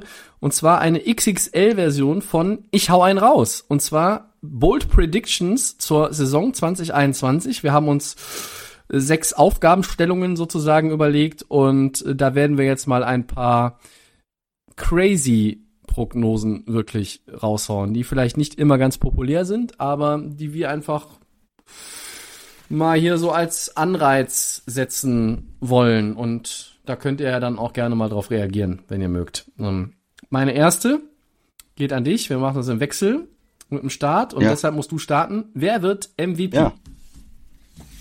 Ja, ich hau einen raus, Tobi, und sag, ähm, es wird ein Defensive Player. Ja, es ist immer, es ist immer ein Quarterback. Seit tausend Jahren ist immer ein Quarterback. Und ähm, man kann sich dann über die verschiedenen Quarterbacks äh, so Gedanken machen. Und ich habe mal die, ja, einen Defender rausgenommen. Ich fände witzig, wenn ähm, es mal wieder ein äh, Pass Rusher wird. Und zwar sage ich TJ Watt, nein, nicht den, den, den du auf dem Trikot hast. Es ist äh, TJ Watt von, von Pittsburgh. Der hatte letztes Jahr ähm, 15 äh, Sacks, 23 ähm, Tackle for Loss und der hat nur 15 Spiele gemacht äh, von den 16 und diese Saison gibt's ja 17. Das heißt, wenn ich das hochrechne, kommt der Richtung 20 Sacks und ich glaube, die muss man haben, um, ähm, Strahan-Rekord. um Strahan-Rekord. Ja, um da in diese, in diese Richtung zu kommen. Wenn er das schafft, dann hat er vielleicht eine Chance, MVP zu werden. Zusätzlich noch, Pittsburgh könnte ein Team sein, das sich über die Defense wieder definiert. Weiß ich nicht, ich bin noch ein bisschen skeptisch bei, bei Pittsburgh, aber letzte Saison haben wir das gesehen, in den ersten, in der ersten Saisonhälfte. Das war ein Team, Defense äh, bringt das nach oben, die hatten einen sehr, sehr guten äh, Rekord, die waren lange ungeschlagen. Wenn sie sowas nochmal hinkriegen und diese Geschichte kommt dann dazu, hey, die beste Defense der Liga, er ist der Leader der besten Defense der, ähm, ne, der NFL und hat äh, über 20 Sacks und Big Ben ist vielleicht verletzt oder findet nicht statt, die Offense von Pittsburgh und sie kommen trotzdem in die Playoffs. Vielleicht hat er dann diesen MVP-Case. Ich hau einen raus. Tobi, jetzt bist du dran. Wow, äh, finde ich mega zum Auftakt. Das sind Bold, Pre- Bold Predictions, die richtig rocken. Äh, jetzt habe ich mir ja eigentlich nur auf meine Liste tatsächlich wieder Quarterbacks äh, aufgeschrieben. Nur vielleicht mal nicht die üblichen Ja, Verdächtigen. muss einen raushauen, Tobi. Ja, äh, ich bin jetzt auch gerade geneigt, äh, irgendwo Richtung Running Back zu gehen und habe da zwei Kandidaten im Auge. Aber äh, ich bleibe jetzt bei tatsächlich beim Quarterback, weil es einfach eine Quarterback-Liga ist. Aber ich gehe jetzt nicht mit den mit obvious choice, sondern ich hau einen raus und sage, der MVP wird Justin Herbert. In sein in seinem zweiten Ja. Jahr, ähm, das ist ja nicht, wäre ja nicht der erste in den letzten äh, drei, vier, fünf Jahren, der in seinem zweiten Jahr dann MVP wird. Und Jackson. äh, dazu würde ja in Anführungszeichen reichen, wenn die Chargers es den Chiefs in der Division bis zum le letzten Ende schwer machen und vielleicht als Zweiter in die Playoffs kommen, mit einem ansprechenden Rekord von, sagen wir mal, 12-5. Ähm, und der so geile Zahlen hinlegt, dass er äh, da tatsächlich dann am Ende die meisten Votes bekommt. Also das wäre auch mal so eine, so eine Geschichte, die fände ich schon äh, schräg, aber gleichzeitig gut. Deshalb nehme ich mal Justin Herbert. Nicht schlecht. Tobi, zweites. Ja. Welcher Head Coach muss als erster seinen Posten räumen? Ja, Moment, ich muss erst noch einen Schluck Bier trinken, um die Stimme zu ölen, Ja. weil ich bin jetzt so, ich habe zwei Leute auf dem Zettel und ich finde irgendwie beide jetzt für das Ding und ich weiß, du nimmst den anderen. Ich bin mir so sicher. Mm. So, Bier getrunken. Äh, ich- ich glaube, ich, über, ich überlasse dir den anderen. Ich hau einen raus, ich sag, Cliff Kingsbury geht baden. Ich sag, das in Arizona funktioniert nicht. Und die sagen dann, okay, wir müssen hier was verändern, starke Division, Notbremse. Und ich sehe vielleicht einen schlechten Start und äh, schlechte erste Saisonhälfte. Kingsbury, äh, das ist der erste Headcoach, der gefeuert wird. Den habe ich ja auch hier auf dem Zettel. Ich weiß, dass du noch einen anderen äh, hast. Hab, ich habe noch einen anderen auf dem Zettel. Ich habe ja auch noch äh, Zach Taylor von Cincinnati auf dem Zettel. Oh. Aber der ist, ist mir zu einfach. Ja, der ist mir zu einfach. Das ist nicht, ich hau einen raus, sondern ich sag, Mike Zimmer hau ich jetzt mal raus. Oh. Von Minnesota. Ich will wirklich bold sagen, äh, lange im Amt. Aber die sagen vielleicht, okay, es führt zu nichts mehr hier in den letzten Jahren. Äh, Wir haben keine Aufwärtsentwicklung. Wir haben den teuren Quarterback, den kommen wir erstmal nicht raus. Wir haben keine anderen Alternativen groß umzustellen und der Coach muss weg. Wir wollen eigentlich, wir haben eigentlich einen ganz anderen Anspruch. Äh, wir haben viel Geld investiert und äh, wir versuchen es mal mit einem neuen Head Coach in der Saison. Das finde ich, äh, das, ist, Raus das, in ist, das wäre krass, das kann man sich, kann ich mir wirklich gar nicht vorstellen. Ähm, und jetzt hat keiner von uns John Gruden genommen. Ja, Gruden wäre natürlich auch gut. Ja. Ja. Okay.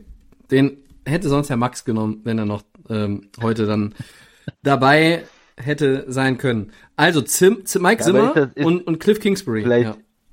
Ja, nur kurze Frage, ist, ist Gruden ähm, zu offensichtlich, ja, weil er äh, eine schlechte Leistung bis jetzt gemacht hat oder zu unwahrscheinlich, weil er diesen Vertrag hat? Ja, wenn es genau die Mitte nicht. ist, dann könnte man ihn hier jetzt nehmen. Ich habe ihn auf dem Zettel, aber ich habe mich für Kingsbury entschieden, weil ich jetzt auch vorgelegt habe. Hm, Ich war mir fast sicher, dass du Gruden nimmst, aber ich finde Mike Zimmer Ja, ist okay. auch für hier die Aufgabenstellung sehr schön. So, dann geht's weiter, Christian. Eine beliebige Prediction zu einem AFC-Team. Also teamspezifisch, teambezogen, irgendetwas Wildes. Ja, was Wildes. Und zwar, kannst du dir nicht vorstellen, aber Mac Jones, der Quarterback der New England Patriots, der kommt in den Pro Bowl in der AFC. So, das heißt also, die Passing Offense der, der Patriots wird gar nicht mal so schlecht sein. Okay. Sie geben ihm direkt den, alle Schlüssel zum Königreich am Anfang der Saison. Cam Newton ist raus, sein Team. Äh, sie werden ein gutes Run-Game haben. Das, darauf wird er sich natürlich ähm, erstmal ähm, als, als Basis äh, wird er das natürlich erstmal benutzen. Aber sie haben auch ein bisschen was auf Receiver getan und er wird überraschen, überraschend gut sein und neben so Größen wie, wie Mahomes und Allen dann im Pro Bowl spielen. Vielleicht als Alternative, vielleicht nicht direkt, aber im Pro Bowl. Sehr interessant. Gefällt mir gut, gefällt mir gut. Meine AFC Prediction ist folgende. Baut so ein bisschen jetzt auf dem von mir gewählten MVP-Pick auf. Achtung festhalten. Die Chargers gewinnen beide Regular Season Games gegen die Chiefs. Uh. Woche 3 und Woche 15. Das äh, wäre wirklich eine Überraschung, wenn die Chiefs eine, eine richtig gegen Divisionsrivalen sozusagen eine richtige Serie verlieren. Und ich ja. würde sie die Bold Prediction noch ergänzen und trotzdem gewinnen die Chiefs die Division. Weil die Chargers irgendwo anders was, was mehr liegen lassen einfach. Aber das ist etwas, ich, also, bei den Chargers sehe ich, ich sehe die Chargers, wenn die Defense fit ist, ja eigentlich sogar als bessere Defense gegenüber Kansas City. Also wenn man sich noch überlegt, so, wer da alles auch zurückkommt, ne, das ist ja so ein bisschen wie die 49ers, nur nicht ganz so gut. Ähm, äh, viele Verletzungen die letzten Jahre immer gehabt, Dervin James äh, zur Genüge erwähnt. Äh, und so ein Shootout zwischen Herbert und Mahomes und der hat vielleicht zweimal das bessere Ende. Ich finde, das ist doch mal, wäre doch mal irgendwie ein richtig äh, außergewöhnliches Ding. So. Dann äh, legst du wieder vor? Nee, doch. Nee, du hast ja gerade vorgelegt, ne? Du hast gerade vorgelegt. Dann, Ja, dann ja. musst du wieder vorlesen und ich bin dran. So rum ist richtig. Ja, sehr gerne. Ähm, eine, eine Prediction für die NFC. Äh, Ja, da habe ich, da habe ich, lang, da hab ich lange überlegt, welchen Schwachsinn ich dir heute vorsetze, Christian. Und ich habe mir extra für dich was, was überlegt. Ja. Was magst du in der NFC am, am liebsten? Abgesehen von den Green Bay Packers habe ich mir überlegt. Und da habe ich gedacht, die NFC East magst du ganz besonders gerne. Und jetzt pass auf. Ich habe auch was von der East. Ich habe auch was von der East. Oh, okay, okay. Ja, Du hast bestimmt was anderes. Ich, ich, ich sag's. Zwei NFC East Teams haben am Ende der Regular Season eine positive Bilanz. Mm, Das wäre immer was gut, Neues okay. nach so vielen Jahren, finde Das ich. wäre was Neues, aber könnte man sich ja Washington und Dallas vielleicht noch vorstellen. Ähm, ja, aber gut, okay. Äh, hat sich, ist auf jeden Fall eine Änderung zur vergangenen Saison. Ich sage auch NFC East. Ähm, Dallas, es gibt äh, Zoff in der Saison zwischen Prescott und Mike McCarthy und das wird sich immer weiter, das wird diskutiert in den Talkshows immer weiter und er wird gehen am Ende der Saison. Er ist raus. Fired in Dallas äh, nach der Saison. McCarthy oder Prescott? ja. McCarthy. Okay. Ja, der Quarterback mit dem neuen Vertrag, der gewinnt den Machtkampf, der ähm, Ja, Prescott bleibt, gewinnt und kriegt einen neuen Coach nächstes Jahr. Okay. Ja, aber ich hätte mir eigentlich noch viel bescheuertere Sachen ausdenken können für die NFC, aber Ja, ich habe mich irgendwie so davon leiten lassen, dass die, dass die Rackets so schlecht waren in der East. Na gut, dann gehen wir noch mal weiter und äh, sagen oder stellen die Frage, und das geht zuerst an dich. Welches Team wird im NFL Draft 2022 den Nummer 1 Overall Pick haben? Ja, und eine, eine leichte, ähm, einfache Vorhersage äh, wäre ja zum Beispiel Detroit. Oder Houston. Ähm, oder Houston. Mhm. Äh, ja, deswegen ähm, mache ich das natürlich nicht, sondern äh, wir gehen ähm, ein bisschen, ein bisschen woanders hin. Und ich sage, Bold Prediction, das sind die Colts. Die Colts stürzen ab. Wentz äh, spielt komplett grauenhaft und ähm, Wow. in dieser schlechten Division sind die Colts am Ende ganz unten und kriegen einen Top-Pick. Wow. Bold. Das- ich hau einen raus, ja. Aber es ist das, das Worst-Case-Szenario. Wir haben paar Verletzte, Covid, Quarterback äh, funktioniert nicht und die Colts stürzen ab. Das ist, das wäre krass. Ich gehe, hm. Ich bin hin und her gerissen. Ich habe halt zwei, zwei Nummern mir irgendwie überlegt. Ich gehe mit den Denver Broncos. Die haben irgendwie auf Quarterback keine richtige Antwort. Die haben äh, Vic Fangio als Coach, der auch so ein bisschen auf dem Hot Seat sitzt. Die haben äh, in der Defense äh, keine guten, keine gute Line. Das haben wir auch besprochen in unserer Saisonvorschau.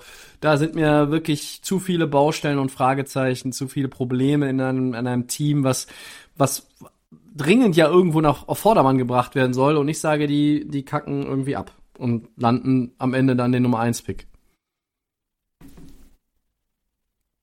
Ja. Ich, hat- ich hatte noch ein anderes Szenario, Man das muss- muss ich vielleicht mal ganz kurz, ganz, ganz kurz noch Man muss ja ein Middle-of-the-Pack-Team quasi nehmen. Eigentlich schon, irgendwo, ne, ja. damit es auch spannend Ich- ist. ich hatte ja. noch andere- Also wenn man jetzt Detroit oder Houston nimmt Zu oder Cincinnati, ist zu einfach irgendwo. So einfach. Ich hatte noch ein anderes äh, Szenario und zwar hätte ich die Giants noch gesagt, weil die haben Mm. zwar aber nicht allein aufgrund ihres Rekords, der jetzt auch nicht berauschend sein wird, mutmaßlich, aber die kriegen ja auch noch den Chicago-Pick.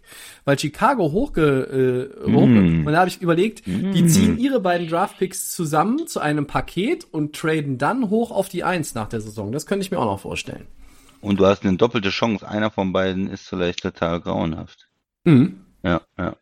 Hm, nicht schlecht, Tobi. Das ist, äh, Das ist Finde ich gar nicht vielleicht so noch besser verkehrt. als Denver, ne? Ähm, also wie gesagt, du, das würde jetzt nicht bedeuten, dass ich sage, die Giants haben den schlechtesten Rekord und gehen mit ihrem eigenen Pick auf eins, sondern sie müssen vielleicht dann Kommen das irgendwie kombinieren. auf eins, sagen wir mal am Ende. Ich, Ja. ich könnte mir schon vorstellen, weil das ist halt eines der Teams, die haben zwei Picks in der ersten Runde für 22. Aber gut.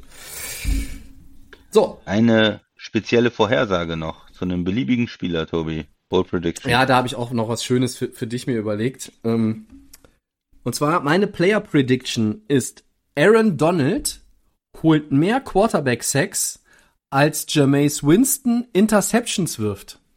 Uh, da muss ich erstmal drüber nachdenken. ist das überhaupt möglich? Ja, ich sag mal so, Aaron wäre Donald, der, wär ja der Single-Season-Record. ja, entweder das, entweder das, und dann hätte sich Winston immer noch deutlich gesteigert, ja. Das wäre immer noch eine Verbesserung. Oder ich sehe halt so Aaron Donald vielleicht bei ah, 17,5, 18,6 und Winston bei äh, 16 oder 17 Interceptions nur. Okay. Ja. Ich habe auch was mit Interceptions und ich sage, Sam Darnold, der neue Quarterback der hab Carolina Panthers, führt die Liga in Interceptions an. Jetzt, äh, er hat mehr Möglichkeiten in Carolina. Äh, vielleicht hat er auch mehr Möglichkeiten, Picks zu werfen. Ach so, ja. Ähm, ja, Ja. also ich sehe nicht die, die Kurve von ihm äh, so hochgehen, sondern ich denke, es geht runter. Carolina, ich weiß nicht, Teddy Bridgewater rauszusetzen und äh, Sam Darnold zu holen. Da bist du nach wie vor überhaupt nicht begeistert von, von dieser ganzen Geschichte, Ja, ne? ich bin, ja, ich denke, es ist, vielleicht geht's gut, aber ich glaube, es hat auch eine große Chance, ein Desaster zu werden. Ja, ich bin da ja ein bisschen optimistischer. Ich hätte noch, hätte noch einen gegen die Packers. Und zwar hätte ich noch gesagt, Kyle Pitts, der Rookie Titan von Atlanta, hat am Ende der Regular Season mehr Touchdown Catches als Devante Adams. Aber ich finde das mit Winston und Interceptions irgendwie sympathischer. Ja, ja sehr schön. Paar, Ja, sonst hätte ich noch Daniel Jones, der Quarterback der Giants, ähm, 35 Turnover, 20 Interceptions und 15 Fumbles. Der hat 17 Spiele jetzt Zeit. ja, das ist durchaus im Bereich des Möglichen. Finde ich gar nicht so bold, ehrlich gesagt. Also da, Da, Ja, muss ich höher da, gehen? nee, da, 40, Bold, 20 Fumbles, Bold 20 wäre ja eher, wenn du sagst, äh, weniger als ein Turnover pro Spiel im Schnitt. Ach so. Ja? Hm. Aber kann ja auch mal sein, äh, weiß ich nicht, der hat mal zwei Spiele gar keinen tatsächlich und dafür dann wieder drei und, und da drei oder da zwei und da vier. Es ist äh, eine Turnover-Maschine. Ja. Das wäre ja auch so was. Dann hätten die Giants den Nummer 1 Overall-Pick und die Rookie-Class nächstes Jahr ist auf Quarterback gar nicht so toll. Nee, die ist dünn, Ja. ja. Bis jetzt äh, hat sich noch keiner herauskristallisiert. Aber College Football auch erst gerade angefangen. Das Jahr ist lang. Das Jahr ist lang. Warten wir mal ab. Schön, schön. Das waren unsere Bold Predictions zur Saison. Wir hätten noch 20 andere Fragen dazu machen können, aber wir wollten auch den Rahmen nicht sprengen und gehen deshalb ganz flink über zu den Four Downs. Ja, erstes Down, schnelle NFC East Updates. Die Giants können zum Start auf äh, Saquon Barkley zählen und bei den Cowboys fällt jetzt Zach Martin, der Guard, mit Covid aus. Was bedeutet das, Tobi? Oh, das kann ich äh, ganz einfach erklären. Gut für die Giants, schlecht für die Cowboys und schlecht für die Cowboys ist auch wieder gut für die Buccaneers im Eröffnungsspiel und Mr. Ziegel.